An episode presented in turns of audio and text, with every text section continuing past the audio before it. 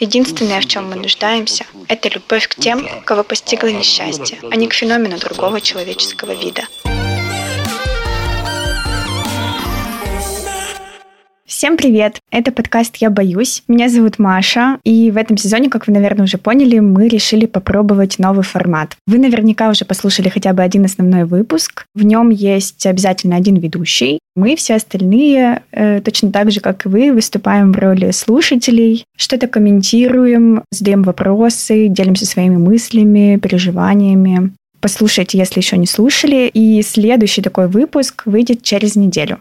Нужно еще немножечко подождать, подписаться на нас там, где вы нас слушаете. А еще лучше перейти по ссылочкам в описании к этому выпуску и подписаться на наши соцсети. Мы там выкладываем не только анонсы, также материалы к выпускам. И сейчас в силу специфики этих выпусков материалов становится больше, они интересные. Мы часто на них ссылаемся в ходе разговора. Поэтому просто ради интереса сходите, посмотрите. Ко всему прочему, у нас в соцсетях еще и красиво. Мы очень стараемся для этого. Сегодня мы с вами поговорим наедине. Как вы понимаете, для нас это все огромный эксперимент, крутой поворот во всей нашей деятельности. Поэтому, если вы это послушали, дайте, пожалуйста, какую-то обратную связь. Зашло вам или не зашло? Нужно что-то изменить, добавить, может быть, убавить. Вы можете отправить нам сообщение в соцсетях, можете оставить комментарий или записать голосовое, например, отправить в личку. Мы все читаем, слушаем,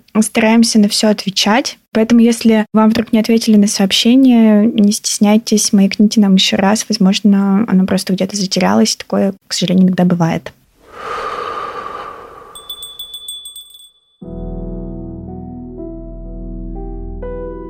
Спинолонга – греческий остров в восточной части Крита. На самом деле островок находится так близко к Криту, что с побережья можно увидеть окна крепости. Спинолонга печально известна тем, что в течение длительного времени на острове существовал лепрозорий. Это специальное лечебное учреждение, в котором содержались люди, больные лепрой. Я думаю, что многие из вас слышали об этом инфекционном заболевании. Его также называют проказой, больных, соответственно, прокаженными.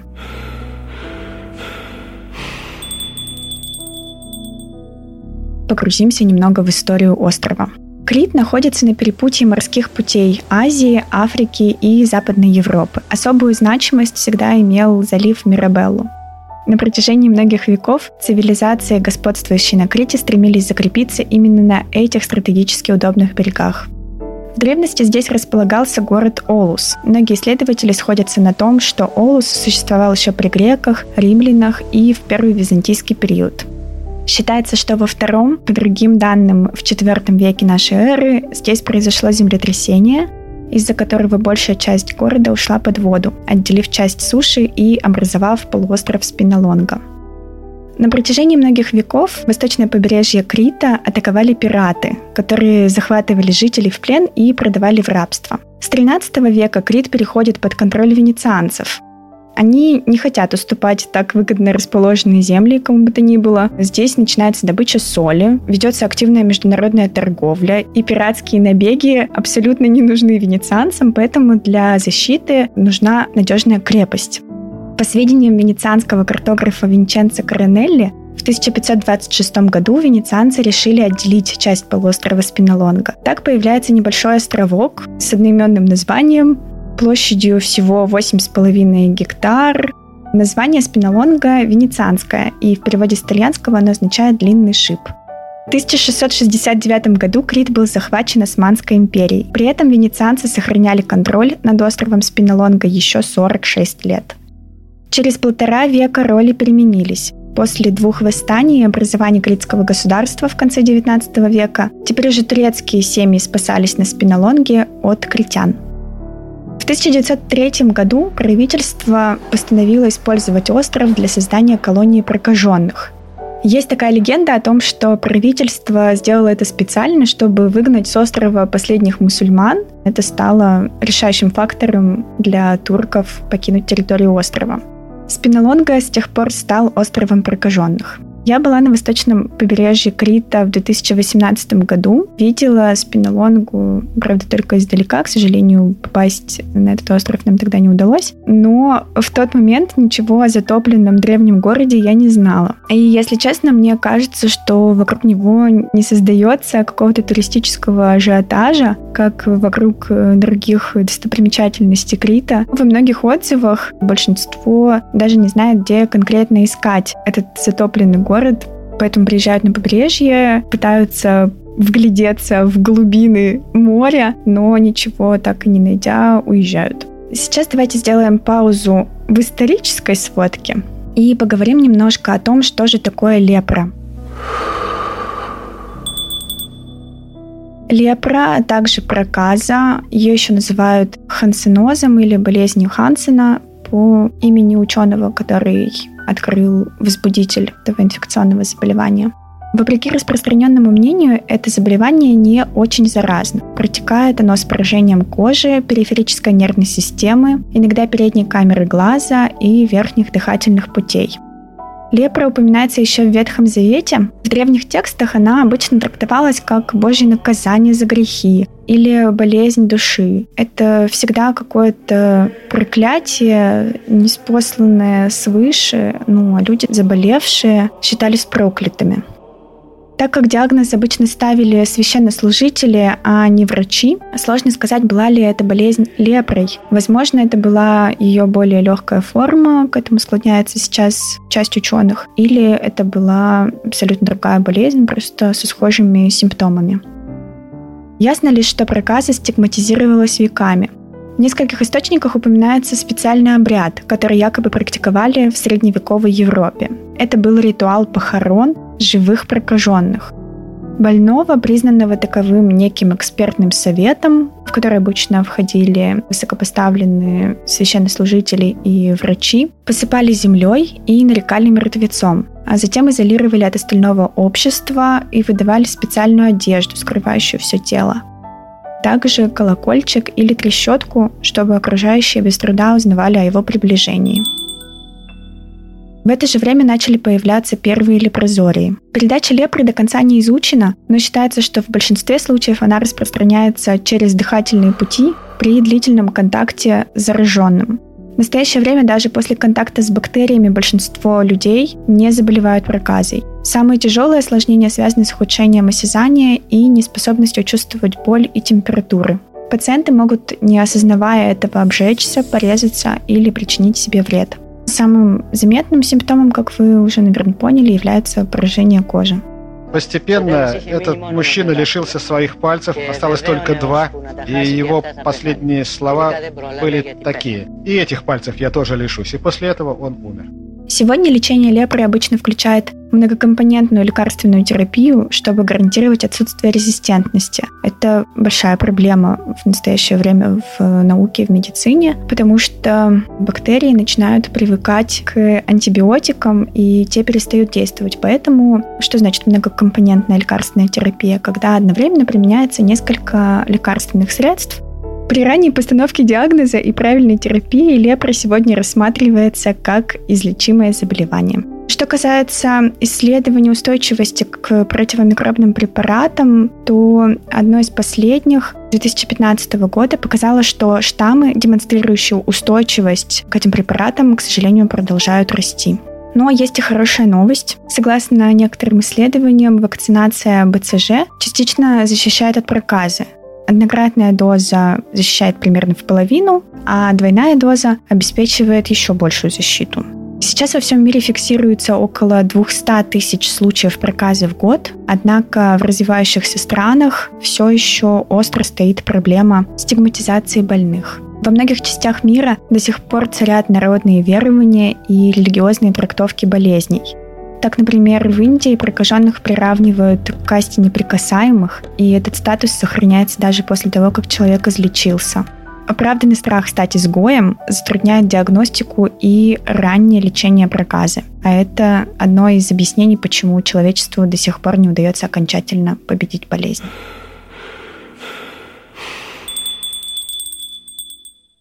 Вернемся к жителям Спинолонги. К 1913 году их насчитывалось уже около тысячи. Сначала их привозили только с Крита, потом с материковой Греции. Затем, к 1915 году Спинолонга становится одним из крупнейших международных лепрозориев. При этом дома людей находились в полуразрушенном состоянии. Возможности их отремонтировать у больных не было. Не хватало денег, пищи и даже питьевой воды. В некоторых источниках упоминается о милосердии жителей ближайшей деревушки Плаки, с побережья которой очень хорошо просматривается остров. Там говорится, что они спасли от голода жителей острова в первые годы существования Лепрозория, доставляя им еду и воду на лодках. Я не сомневаюсь в милосердии жителей деревушки, однако, по другим данным, жители прибрежных деревень находились на тот момент в еще более стесненном экономическом положении, чем жители острова Спинолонга,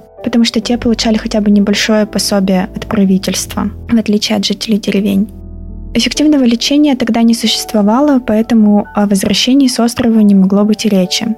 Существует легенда, что всех вновь прибывших в обязательном порядке проводили по длинному темному туннелю, над входом в который высечена цитата из Данте «Оставь надежду всяк сюда входящий». Я, если честно, очень надеюсь, что это совпадение. Эта надпись была нанесена задолго до того, как власти критского государства объявили о создании лепрозория на острове. Потому что если это сделали специально, и людей действительно прогоняли по этому туннелю, когда они прибывали туда, ну, наверняка очень подавленном состоянии, это просто какое-то издевательство, отдельный вид садизма. Я думаю, что все-таки это легенда для туристов, которые рассказывают для нагнетания общей атмосферы.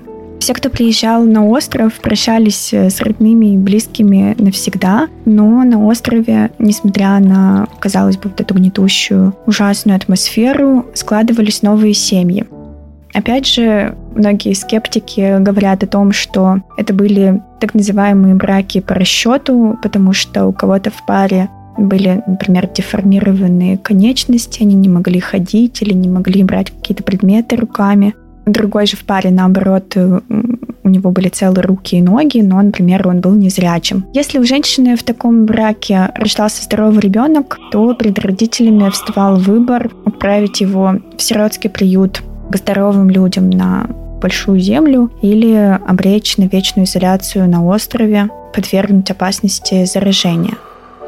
Тоже неясно, как относились к детям в этих сиротских приютах. Если учитывать э, экономическую обстановку в тот момент, как вообще содержались дети. Довольно сложный выбор, довольно сложный вопрос. Я вот не понимаю, что из этого лучше? Остаться с родными родителями или жить в приюте, но иметь какую-то возможность посмотреть мир есть легенда об одном священнике, который, будучи совершенно здоровым, принял решение приехать на Спинолонгу, чтобы помогать людям. На руинах византийской церкви святого Пантелеймона он стал каждый день проводить службы, но ни один прокаженный к нему не шел. Лишь несколько месяцев спустя появился старик. «Почему твои собратья не приходят ко мне?» – спросил священник прокаженного. «Потому что нам не нужен твой бог. Ведь ему тоже наплевать на нас, раз он допустил, чтобы мы гнили здесь заживо», — со злостью бросил старик. «Но знаешь, мы, пожалуй, придем к тебе завтра, если ты нас причастишь». После причастия священник должен был доесть за прихожанами просфору и допить вино. Я, если честно, не знала о таком обязательном элементе этого обряда. Здесь немножечко не хватает нашего Кирилла, который наверняка мне бы сейчас все объяснил. Священник согласился и на следующий день причастил всех прокаженных. Они были поражены его смелостью и впервые поверили, что есть в этом мире кто-то, кого волнует судьба проклятых. Не знаю, насколько это правда, но, по крайней мере, звучит очень трогательно. В 1936 году на остров прибыл зараженный проказой молодой студент-третьекурсник юридического факультета. Эпоминондес Римундакис. Я заранее прошу прощения у всех грекоговорящих слушателей нашего подкаста. Я, к сожалению, нигде не нашла информации о том, как нужно ставить ударение имени этого человека. Заранее извините, если я его неправильно произношу. Римундакис решает не опускать руки и постараться изменить жизнь людей на острове. Вскоре появляется общественная организация «Братство пациентов спинолонги» Святой Пантелеймон. Ну а Римундакис становится председателем этого братства. На острове начинают восстанавливать старую византийскую церковь святого Пантелеймона, строят окружную дорогу. На спинолонге появляется электричество, причем даже раньше, чем на самом Крите. Открывается театр, кинотеатр, кафе,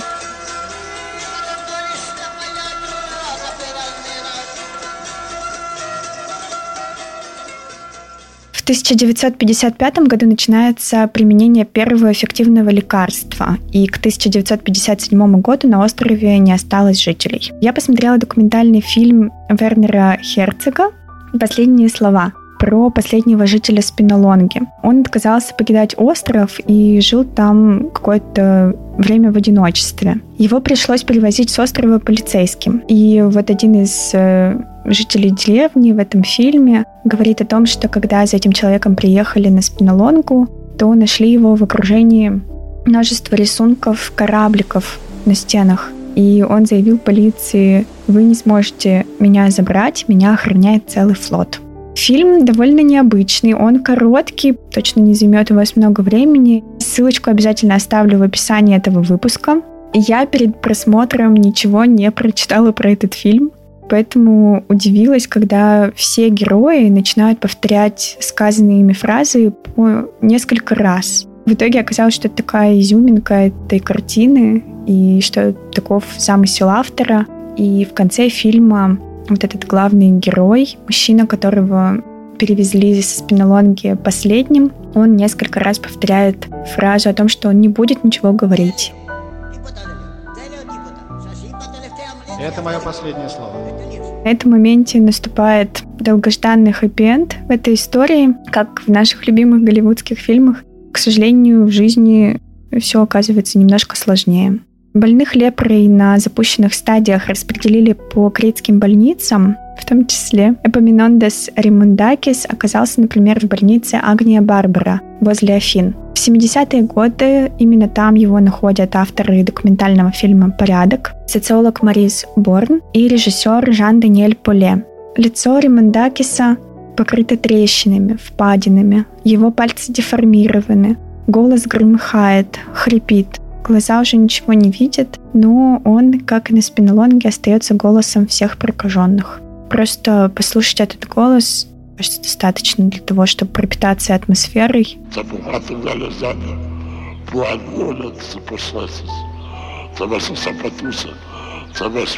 Очень советую посмотреть этот фильм. К сожалению, не нашла его на русском языке, только на французском с английскими субтитрами, но я думаю, в нем так все будет понятно. Ссылку тоже обязательно оставлю либо в описании, либо в соцсетях.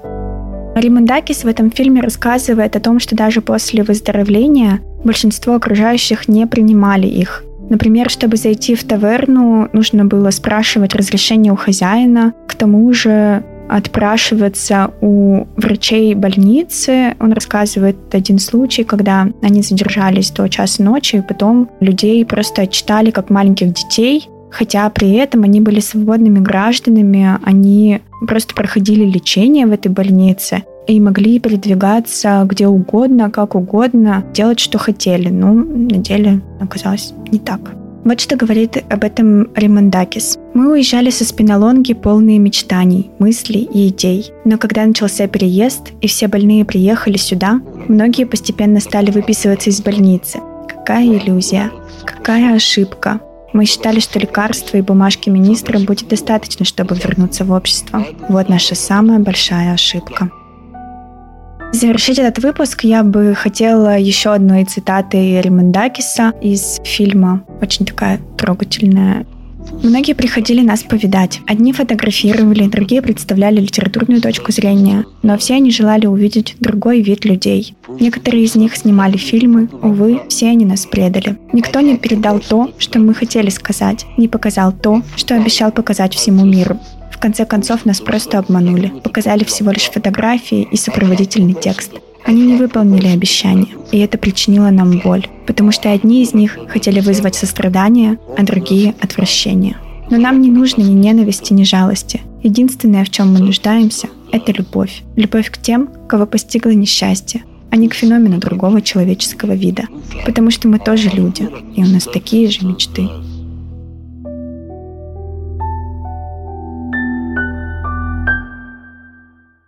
Спасибо вам, друзья, что послушали этот выпуск. Если вы заметили какие-то неточности или хотите что-то дополнить в моем рассказе или что-то рассказать по этой теме, может быть, вы бывали на Крите и посещали Спиналонгу, обязательно пишите нам в соцсетях. Ссылки есть в описании. Я все прочитаю, мне очень интересна эта тема. Обязательно делитесь. Если вы хотите поддержать наш проект финансово, подписывайтесь на нас на Бусти. Как вы понимаете, Patreon ушел из России. У нас остается вот такой прекрасный сервис для материального вдохновения нашего подкаста. Поэтому, если хотите поблагодарить нас за то, что мы делаем, подписывайтесь, ставьте звездочки, сердечки на подкаст-платформах.